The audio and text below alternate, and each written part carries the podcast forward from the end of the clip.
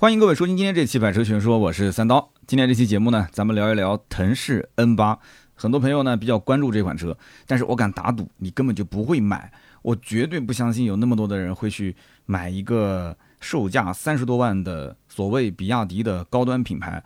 而且这个车子，其实你稍微了解一点就知道，就是精装版的，或者说是换壳的比亚迪唐 DMP。就这么简单的一个道理啊！你要想买，你早就已经去买比亚迪唐 DMP 了，你为什么要等到今天去买一个腾势 N 八呢？我不相信啊！我不相信。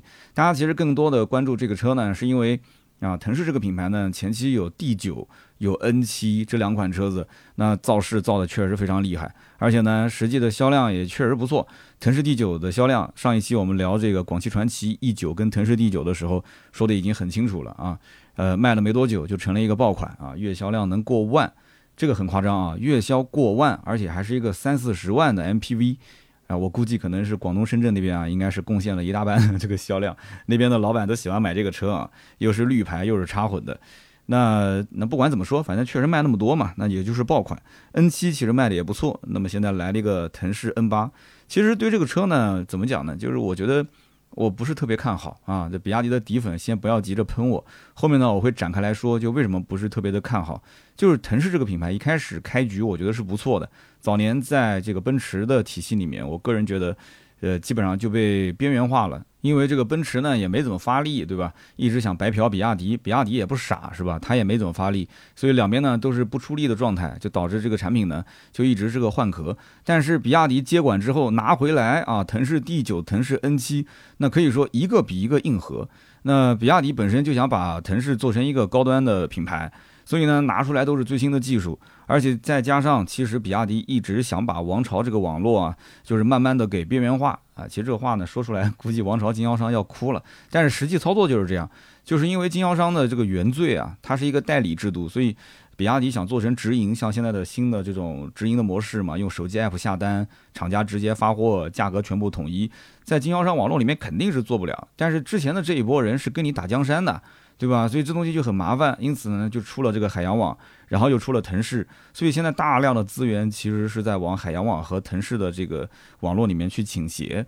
啊，所以呢，为什么他把很多的技术，你会发现，其实王朝并不是用的那么的及时，但是海洋跟腾势用的都是非常快的啊，一出新技术，马上立刻就有。那么其实，呃，腾势这个品牌呢，你即使不买的消费者也会看得出，就这个品牌已经慢慢的进入到正轨了，可以说这个跟之前换壳的腾势已经是判若两世。但是呢，最近网友对于这个腾势 N 八啊，这个争议比较大。那我其实也是对这款车争议也比较大，因为我觉得腾势前期的两款车 D 九跟 N 七原创度都非常的高。但是这个腾势的 N 八其实说白了，它就是个换壳的比亚迪唐 DMP。然后呢，你也可以说成它是一个换代的腾势叉，就腾势 X。而腾势 X 本身早年就是一个被人吐槽的不要太吐槽的车了，就是比亚迪唐的换壳。你当时放到奔驰的店里面呢，你忽悠一些这个奔驰车主啊，觉得这个车虽然换个标，但是毕竟，呃，享受奔驰的服务啊，也贵个几万块钱，大几万块钱也能接受。但是你现在是个腾势的标，那值几个钱？我真的不知道。你觉得腾势的标比比亚迪的标值几个钱呢？这个在当年的腾势 D 九的时候，我也呃做了这样的一个分析啊，但是没想到腾势 D 九依然。这个品牌大家还是特别的认啊，主要也是吃了就是在这个价位段没有插电式混合动力的这么大的一个 MPV 车型啊，吃了一个这个领头羊的红利啊，一片蓝海，对吧？那么现在的 N 八自然就是唐的换壳车了啊，严谨的讲就是唐 DMP 的换壳。那么唐呢，现在也是为了给它让位，就把这个 DMP 的版本呢就逐渐的就停产了。你到店里面去问 DMP，基本上也订不到车，是吧？但是我个人觉得其实有点敷衍，就是这个立马把它转变过来，变成了一个腾势 N 八，我觉得是有点敷衍，反而是有点拉胯了这个整个的腾势的产品力。其实真没有必要那么着急，我觉得它有点太心急了，就是赶紧要上一个这个 SUV 啊，然后要拉升它的品牌力。你真的要上，你把这个低端的 DMI 或者说是这个价格更便宜的版本给它拉上来吗？对不对？但他又不想拉上来，他要守住这个价格，所以呢就搞得很纠结，是吧？其实本身这个比亚迪唐已经有分身了，大家都知道海洋系列的这个护卫舰零七，护卫舰零七不就是它的分身吗？那么现在又来了一个腾势 N 八，那我在想，这比亚迪是学长城吗？啊，这两个品牌现在一直不对付，是吧？那么长城的哈佛有个 H 六，对吧？H 六换了五六个不同的名字来卖，所以呢，我们就今天好好的展开聊一聊腾势 N 八啊，这个车。它到底怎么样？然后这个车值不值得买？应该怎么买？和竞品之间应该怎么选？那么首先呢，我们先讲一讲就大家最关心的 N 八和唐之间的不得不说故事啊。那么目前腾势 N 八定位中大型 SUV，售价三十一点九八到三十二点六八万。其实这个价位差是非常小的，因为它一共就两个配置。那么整体的造型和设计上来讲，我觉得 N8 跟比亚迪唐从外观上来讲，真的没有太大的区别。但是那个标啊，其实一眼就能识别得出来。那细节方面确实做了一些重新设计，比方说，呃，车头不再是王朝系列的那种大尺寸的进气格栅。然后呢，变成了腾势现在自己的这个语言。腾势是什么设计语言呢？哎，真的是一言难尽啊，就是两撇胡子哈。这真真的，我从 N7 那个时候我就在讲，我说这两撇胡子是什么意思呢？为什么要整两撇胡子出来呢？我就在想，王传福他留胡子了吗？王传福也没留胡子呀，关键是他怎么就喜欢胡子呢？其实如果是去掉这两个胡子，跟之前的老款腾势叉没有什么区别啊。然后车尾的部分呢，N8 跟唐就非常非常像了啊，贯穿式的尾灯，而且呢这个牌照框都是在那个保险杠上面。那么尺寸呢，N8 跟唐 DMP 的车长差了七十九毫米，宽度和高度是一致的，轴距呢差了十毫米，其实真正的内部尺寸是差不多的。那么其次就是在这个三电系统上面，腾势 N 八跟唐 DMP 是完全一致的啊，一模一样。一点五 T 的发动机加上前后双电机，电机的最大功率三百六十千瓦，最大扭矩六百七十五牛米啊，比亚迪的动力你是不用质疑的。那么官方的百公里加速啊，零百加速四秒三啊，这个数据是相当漂亮了。那么电池呢，都是四十五点八度电的磷酸铁锂刀片电池，N8 的 WLTC 的续航在一百九十二公里。那也就是说，这个车呢，你买回去基本上平时呢也可以当电车开了，因为绝大多数的人一天应该是开不到一百公里，是吧？那除非像北上广的一些城市。那有些住的特别远的，因为房价便宜嘛，那有可能他一天要开个一百公里左右，那这就有点悬啊，有点悬，因为它百分之二十左右是要进行一个限电的嘛，因为它是插混。那么在悬架方面呢，腾势 N8 和比亚迪唐也是一模一样的啊，前麦弗逊，后面呢是经典的三连杆啊，这个经典是打双引号的。那么很多人知道要讲什么了是吧？要说哎呀，这个比亚迪的车子好像开起来没什么质感。大家都知道，其实现在的就比方说，我昨天啊，今天刚拍的那个，就是比亚迪的汉啊，我星期五会更新比亚迪汉的一个视频，在哔哩哔哩首发，然后其他平台啊、公众号都会去更新。那就讲到这一点，就是之前大家吐槽这三连杆没什么质感，但是你知道现在第一个是加粗了，第二个就是冠军版加粗了，然后第二个是变成铝合金了，是吧？然后现在有的还会加上 FSD，那么因此呢，就底盘质感相应来讲也提升了一些。但没办法，因为新能源这一块呢，比亚迪确实很强势啊，就三电系统非常厉害。但是在整个的车辆的底盘调教这方面，这功课呢做的确实不是很足。但是呢，这车子也不是不能开，就是说。你这个驾驶质感这个东西，你你你，比方讲，比亚迪开了开长城，长城开了开吉利，你开了一圈之后，你真的能感觉出来它们的差别吗？啊，如果你能感觉得出来的话，那你就不要买比亚迪。你觉得它开的不舒服啊，坐的不舒服，但你开不出来，那这个东西对你来讲就不是什么缺点还是优点，这个东西就可以完全忽略啊，就能开就行。呃，怎么讲呢？就是这车子呢，我个人觉得它没加 FSD，但是这个价位我觉得是可以加了啊。但是呢，SUV 加上 FSD 这个确实好像不是特别多见，很多呢都是在轿车上面去加啊，增加它的转弯支撑性，因为激烈驾驶重心比较低嘛，对吧？那么除了外观上的不同以外，腾势 N8 的内饰的用料也是明显会比唐更加的精致一些。那么整个的设计风格呢，我个人感觉啊，就是极简风啊，就基本上没有太多的一些多余的线条啊、点缀啊，就是极简的风格。那其实仔细看，跟我的阿维塔有点像那种感觉，特别是浅色的内饰啊。那么这一点也是可以，就是你从内饰方面区分开，你到底是买比亚迪唐还是买护卫舰零七啊，还是怎样？就内饰风格是大相径庭的。那么仔细看的话呢，它这个出风口就是那种圆形的带镀铬的出风口，呃，还有点奔驰的影子啊，不是不是帮他找爹啊，不是找爹，就是确实奔驰最早做，对吧？这个东西不能多多说什么，反正奔驰确实最早做的嘛。不过呢，N 八的整套内饰，我觉得跟之前腾势 X、腾势叉，呃，还是比较近似的啊，只是细节方面做了一些变化。所以说来说去，其实这个车还是没有脱离掉腾势 X 的这个影子。呃，那换句话讲，腾势本身就是腾势 X，就是比亚迪唐的一个换壳，所以这台车子为什么被吐槽？很多网友就是不太看好的原因就在于，第一个首发就是 DMP 的换壳，对吧？唐 DMP 换壳，而唐 DMP 本身卖的就不好，那这个定价，这个品牌它能撑得住吗？不一定啊，不一定。那么我们接着讲，在配置方面啊，腾势 N8 呢要比唐 DMP 相对来讲更丰富一些啊，比方说 N8 有比 DMP 更多的这个像防侧翻的一个系统。还有高速路段的一个自动辅助系统啊，UWB 的数字钥匙、隐藏式门把手、车机面部识别、语音识别、前排座椅的按摩、后排座椅的小桌板和第三排座椅调节，还有就是一百二十八色的氛围灯等等。那么怎么说呢？这些功能对于比亚迪唐的车主来讲的话，它感知度高吗？我觉得还好吧。因为比亚迪的车主都是比较理性的，那比亚迪唐的配置已经是比较丰富了，要不然也不可能卖那么好，是吧？一个月一万多台，那加上这些东西嘛，锦上添花，对吧？但是看价格，如果说我的预算本身就二十多万，不超二十五，你现在让我花了三十多万，三十多万的话，你除了动力方面有些提升以外，你给我增加的这些功能，觉得值不值？这个东西就两说了啊，就反正看个人了。我觉得反正我不会买啊，我觉得不值。所以呢，一句话总结就是，腾势 N 八就是比亚迪唐 DMP 的换壳精装版。那么多的这些东西，你觉得值不值？评论区咱们可以交流一下。那么如果你问我说三刀这个车到底值不值得买，其实你刚刚听我前面的分析，应该也能判断出我的一个观点了啊。我觉得腾势 N 八目前不值得买啊。那么首先呢，对于同级的竞品来讲，N 八的产品力并不是特别的强，至少跟它的其他两个兄弟车，一个 N 七，一个 D 九，跟他们这两台之前的上市的，我觉得真的完全比不了。N 八目前的定价三十一点九八到三十二点六八万。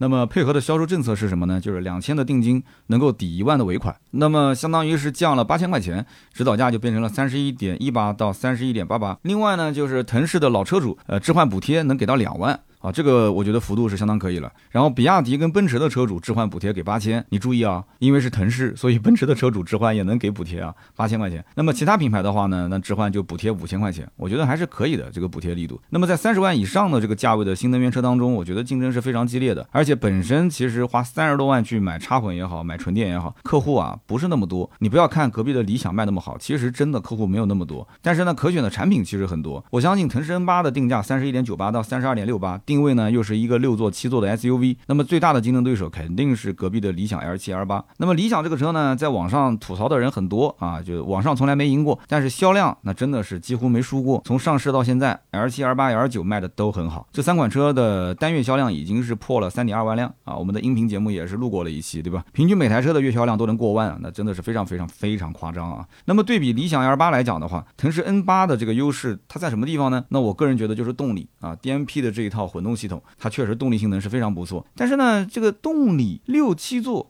家用车，哎，这个就是个很奇怪的逻辑了。那比方讲，我反过来问。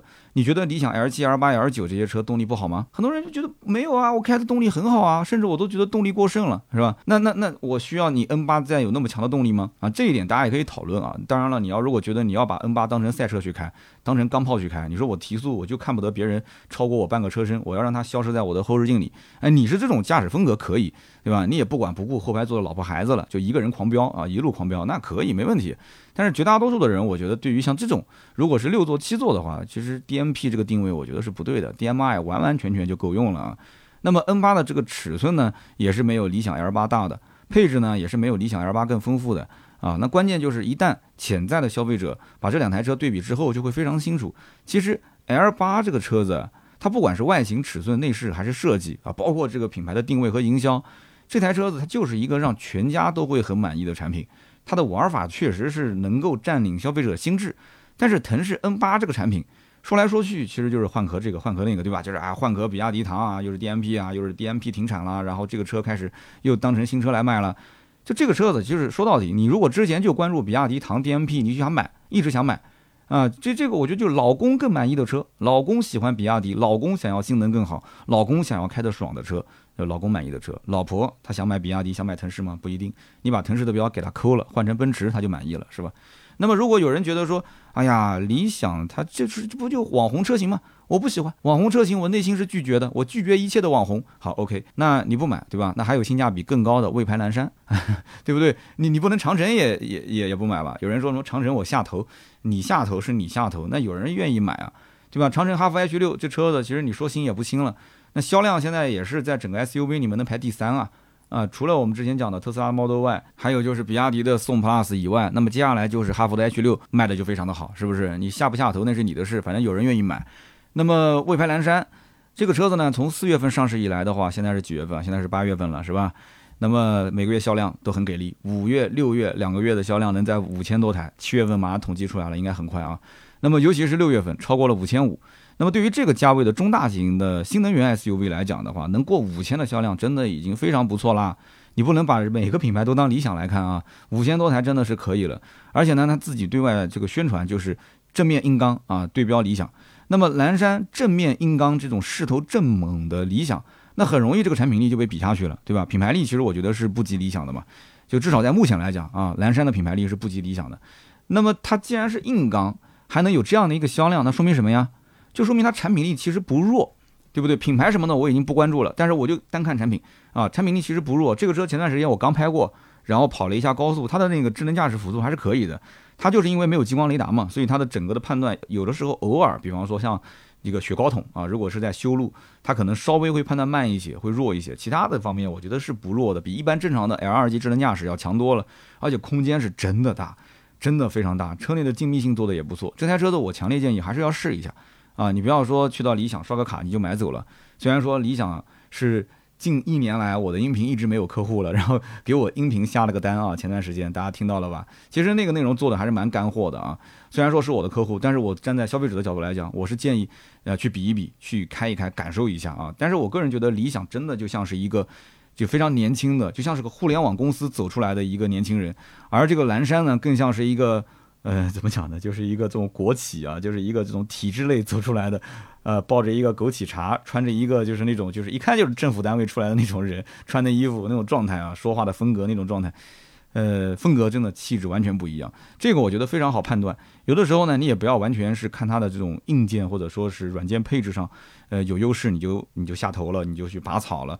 个人感觉就是买车还是要找气场，有些东西呢气场和。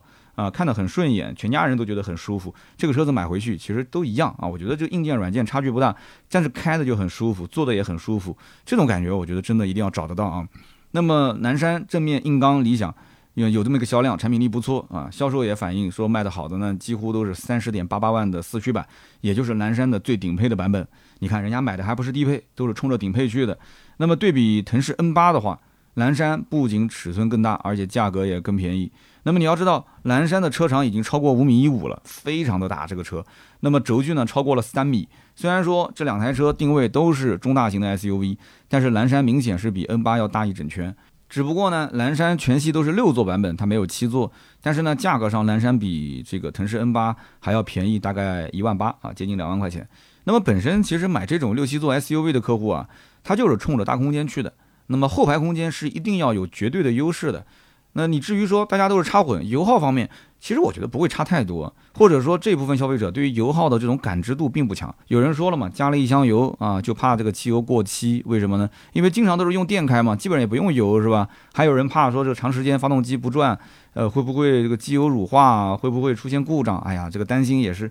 你买个插混，对吧？天天为了省油，结果呢还担心发动机会坏。你说你纠结不纠结？那么如果说从空间上来讲的话，呃，差距非常的大，那有些人可能立马就投票了，该买谁是吧？那么本身三十多万去买六七座的插混 SUV 的人啊，就那么一点，其实真不多。那么理想 L 八、魏牌蓝山已经是带走了一大波的客户了，是吧？那么比亚迪的自家还有唐。还有护卫舰零七，那么自己内部还要再分一波客户出去，那么后期腾势 N 八，你说它的销量能乐观吗？哎，大家可以讨论讨论，反正我是觉得应该是比较尴尬的啊。那么我觉得，如果对比自家的亲兄弟，就是比方说对比比亚迪的唐，是吧？那这个车子呢，其实本身 N 八就是精装版的唐 DMP，虽然说唐 DM 的销量每个月能有一万多，但是绝大多数的客户买的是唐 DMI，不是 DMP。D M P 的客户没那么多，那么大家呢买唐主要冲的什么是性价比？所以二十点九八到二十三点三八万，再结合一点优惠，那唐 D M I 冠军版是唐系列当中。我觉得就是这个二十出头一点是卖的最好的，很多人能接受啊，配置不低，空间不错，又是个七座 SUV，性价比确实很好。但是呢，唐 DMP 的价格在多少钱呢？在二十九点一八万到三十三点一八万，那这明显是超过了大多数人的预算范围。那么如果用唐 DMI 的冠军版的售价去比腾势 N 八，那便宜了将近十万啊！我说的是唐 DMI 啊，去对比腾势 N 八，差了将近十万，因为这两个车本身定级是在一个级别的，对吧？那一个级别的车，我无所谓是 DMI 还是 DMP。那就差了十万块钱，这十万块钱你说我干什么不好啊？我不管拿去加油也好，还是说我我我，对吧？你要如果是个奔驰的标嘛，我觉得值十万；你是个腾势的标，你觉得值十万块钱吗？啊，评论区交流好吧。那么此外呢，腾势 N 八三十一点九八到三十二点六八万这个价格，它其实已经和自家的腾势 N 七的这个次低配差不多一个价了。那有人说不对不对不对，这两个车不是一个定位啊？对，的确不是一个定位。但是你想，有没有一种人？他就是觉得腾势这个品牌他挺喜欢，腾势的整体的造型设计他挺喜欢。那至于说是 N 七还是 N 八，他无所谓。而这个 N 七它不存在比亚迪唐换壳车这个说法，哎，这一点很关键啊，这是一个全新车型啊，全新车型标配九十一点三度电的磷酸铁锂刀片电池，双枪充电，然后前双叉臂后五连杆的底盘，然后呢，这个中高配还有云辇 A 的智能底盘控制系统，这都是最新的啊，就从里到外这就是个新车啊，有很多的黑科技。那我想问，如果这个人他本身无所谓是 N 七 N 八，哦，手上就是三十来万，就这个价格，那么你觉得他会买哪台车呢？啊，这个答案其实很明显嘛。不仅如此啊，你要知道，腾势还有个 D 九。有人说不对啊，这 SUV 跟 D 九这还有什么重叠呢？怎么没有重叠呢？对吧？这个 SUV 是什么？六七座，腾势 D 九是 MPV，它本来就是一个七座车。那七座 MPV，你说有什么不能重叠的呢？是不是？那有些人想来想去说，那我与其要第二排、第三排舒服，那我不如买个 MPV 了。而且你要知道，腾势 D 九最近刚出了一个支持快充的版本，售价只要三十四点九八万，哎，价格也差不多，是不是？价格也差不多，这车本身就是个爆款，卖的也不错，性价比也挺好。所以选择一台大空间的家用车，也不一定非要 SUV，你说是不是？哎，那就有人可能去买了 D 九啊。当然了，这样子其实很好，对吧？转来转去啊，N 八只是一个衬托，只是个绿叶，然后结果把 D 九卖的好了，把 N 七卖的好了也可以。所以这个 N 八很有意思。你看 N 八这两个字看上去像牛逼的意思是吧？虽然很牛，确实就名字起得很牛，但是产品力我个人觉得是腾势当中最拉胯的啊！甚至于我觉得老王啊，王传福可能时间久了也能感知到这一点，就这个产品其实真的没有完全没有必要在腾势整个家族里面去去生产。它作为比亚迪的所谓的高端的品牌啊，高端就是定位的产品，N 八是三款车当中最不配的。啊，最不配这个高端品牌、高端产品的。但是呢，这也并不代表没有人去买它，因为什么呢？因为它本身就是我刚刚讲了嘛，换壳的比亚迪唐 DMP。所以如果有本身预算就是三十多万，一开始就想买 DMP 的人来讲的话，那 N 八确实很合适，对吧？那么以后其实也不存在去买唐 DMP 了，因为即将停产，让位给腾势 N 八。那么配置方面比老款的 DMP 更丰富，但是价格呢又比它更便宜啊。那么老款 DMP 是二十九点一八到三十三点一八，那么选装六座的话还要再多加一万块钱，所以老款的顶配的 DMP 六座版裸车价要干到三十四点一八万，新款的 N 八直接便宜了一点五万啊，还是相当可以的，是吧？就是指导价就便宜了一点五嘛，今后肯定还是有优惠的。所以如果拿腾势 N 八和老款唐 DMP 比的话，那腾势 N 八是有性价比的，但是这一部分客户真的少之又少啊。除此之外的话，我觉得其他客户就不要去考虑买腾势 N 八这个车了。那么目前来讲，腾势 N 八一共是两个配置，三十一点九八万是七座版，三十十二点六八万是。六座版，那么除了座位数不同以外，呃，其他也没什么区别了。六座版毫无疑问，二排是独立座椅嘛，所以舒适度一定是比七座版的这种二排的三连座要舒服多。但是有一点啊，就是说，如果你们家长期都是五个人坐，不到六个人的话，那你要搞清楚哦。那你的第二排座椅就不能拉到最后了，你要给第三排座椅腾出空间哦。但如果你们家的长期是三个人、四个人坐，哎，那这个六座版毫无疑问肯定是首选。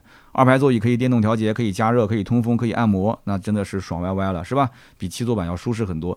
所以六座版其实个人觉得应该是，呃，比七座版要好卖很多的，因为价格差只有七千块钱。之前的老款的 DMP 七座升六座的话，等于是要一万块钱，那么一万减七千，等于是便宜了三千块钱嘛。所以现在的这个腾势 N 八六座版确实比较值得购买。那么最后做个简单的总结啊，其实我觉得停产唐 DMP，然后让路给 N 八这条路子是不对的。腾势的品牌刚刚有 D 九跟 N 七两个这种新产品，有很多的黑科技啊，开始去秀肌肉，把这个品牌力啊，或者说是口碑。从崩塌的边缘又给拉回来，这个是不错的。开局这两步棋走的是非常好的，但是到了 N 八这台车上，我觉得走的是非常非常的，我不认可，我觉得不认可。这个产品真的，而且定位 DMP，我觉得卖的也不好。DMI 你要么就干脆上跑个量，对吧？DMI 也不上啊，又要把它价格拉上去，这种做法，我觉得消费者又不是傻子，又这么多自媒体，大家也会去分析，对吧？我今天这一期讲的是已经够明白了吧？其实呢，从目前比亚迪的安排上就能看得出来，虽然说王朝系列一直是啊。走量的很多车型，但是由于它是经销商模式嘛，所以后期使用口碑上面可能不会特别的理想，就是它的整个的售后服务这一块。所以比亚迪一直希望能把更好的资源转到直营的体系里面，也就是像海洋和腾势的这个系列。那么之前比方讲卖的非常好的，就是销量排行榜 SUV 排第二的，就是宋 Plus。宋 Plus 其实用了海洋系列的设计之后，现在就是在海洋这个网络里面去卖啊。那么这次又是把王朝系列的旗舰车型唐 DMP 给撤出来了，也就是停产之后啊，直接让位给了腾势的 N 八，对吧？今后是在直营体系里面卖。所以呢，在整个的这个比亚迪的经销商里面啊，王朝的经销商其实有一种氛围不是特别的好，就大家觉得说留给自己的时间真的不多了。那么现在跟到比亚迪混还能挣到钱啊，那销量还是可以的。那么大家就一起玩，一起做，对吧？做一天赚一天的钱。那么一旦整个的这种运势啊开始逆转了，就是比亚迪没有那么强的势头了，不是说这么多的车型都是爆款，有很多的排名第一，那么经销商可能是第一波倒戈的。哎呀，反正也挣不到钱了，反正你也有海洋网，反正你也有腾势网，你也不需要我了，那咱就转其他的品牌去吧。啊，可能会出现这样的一个情况，所以说我觉得这种隐患还是要居安思危啊，还是要多考虑考虑的。这个完完全全就是发自内心是给比亚迪支招啊。那么买车呢，我觉得跟买房有点像，那要看地段，要看这个开发商品牌的潜力，对吧？腾势目前呢有三款产品，分别是腾势 D9、腾势 N7，还有就是今天聊的腾势 N8。那目前 D9 已经是被论证是爆款车了，对吧？月销过万，MPV 销量排行榜第一名。腾势 N7 订单其实也听说还不错啊。那么还需要再观望一段时间。那么腾势的 N8 呢？目前来看，呃，怎么说呢？我觉得销量是比较担忧的啊，我是比较担忧的。在未来三年，腾势还会出什么车呢？还会出四款产品，其中有两款 SUV，一个是 N8 Max。你看，他还要把这个车放大一圈，要出个 N8 Max，算啦，就不要出啦。然后还要出 N9，N8 Max 的轴距能达到三米零五啊，其实也差不多就是蓝山这么大嘛。然后 N9 的轴距能达到三米一。其实我觉得这两款车差距也不大，那么这两款车大概在二零二四年年底发布。啊，除此之外呢，腾势还会再推两款轿车，一个呢是类似于保时捷帕拉梅拉的轿跑，怎么大家都要去定位帕拉梅拉这种车呢？当然了，帕美的这个车确实设计的很漂亮就是了啊。那么这个类似于帕美的车呢，预计在二零二四年的年中发布。那么还有一台呢，就是定位跟奔驰 S 级比较近似的行政级座驾啊，怪这个有点厉害了，相当于这个是。比比亚迪汉的定位还要再高一个级别，对吧？相当于五系之上的七系，相当于奔驰 E 上面的奔驰 S 了。那如果说啊，如果说这两台车它都成的话，哇，那就厉害了。那比亚迪把这个腾势打造成一个新能源的豪华品牌，这个目标那就真的实现了。哎，我们最后留一个话题啊，大家觉得说它将来的这两款轿车啊，一个是类似于帕美的定位，一个是类似于奔驰 S 级的定位，它能成功吗？大家可以在我们评论区啊一起来交流。好的，那么以上就是本期节目所有的内容啊，也别嫌聊得短，因为该聊的确实也都聊到了。今天呢语速比较快，实话实说，今天呢确实有点赶。为什么呢？因为录完节目之后啊，我要去收拾行李，明天八月九号开始啊，礼拜三开始我就要去呃自驾了。我要从南京开着我的阿维塔幺幺，带着一家三口先到这个桐庐转一圈，然后再到舟山转一圈。星期三、星期四、星期五、星期六啊，我们星期天回来。也就是说，五天的自驾开着电车，那么正好也是一个非常好的记录素材，对吧？所以呢，我会在出发的时候，呃，每一天都会去拍一拍，就这个车子呢，它充满电真正的续航是多少，电耗是多少，那么以及在浙江境内的这些地方，因为我们这几天住的都是这种民宿啊，可能充电不太方便。啊，媳妇儿出门之前还跟我讲说，你查了没有？你一定要把每天的这个充电的地点给我找好。其实我觉得还好吧，因为一天两百多公里，我估计我们中间开个一百多公里，肯定要休息一下。我到了服务区啊，我就去充电啊。如果有桩子的话，那充完电之后再跑。那么这样的话，我到了目的地，其实我的电量并没有消耗多少啊。当天晚上吃完饭了，如果说周边有充电桩，我就充一下；如果没有充电桩，我看了一下，基本上第一天到第二天的衔接中间几乎是不用充电的。那么第二天到第三天的衔接，第二天晚上应该是要把电充满。第三天到第四天基本上也是不用衔接，就中间比较的近。然后第四天到第五天。要稍微充一下啊，第五天直接返回到南京，那肯定百分百是要充满。所以中间这几段我是要把这个点给设置好，那基本上没什么问题。这样的话我心里就有数了。而且我看了一下，就算我住在深山老林里面，到那个民宿周边最近的充电桩大概也就在一点三公里左右。当然，如果它是山里面的话，大家知道山里面的一公里跟两公里和我们正常的这种大马路跑一公里、两公里区别还是比较大的。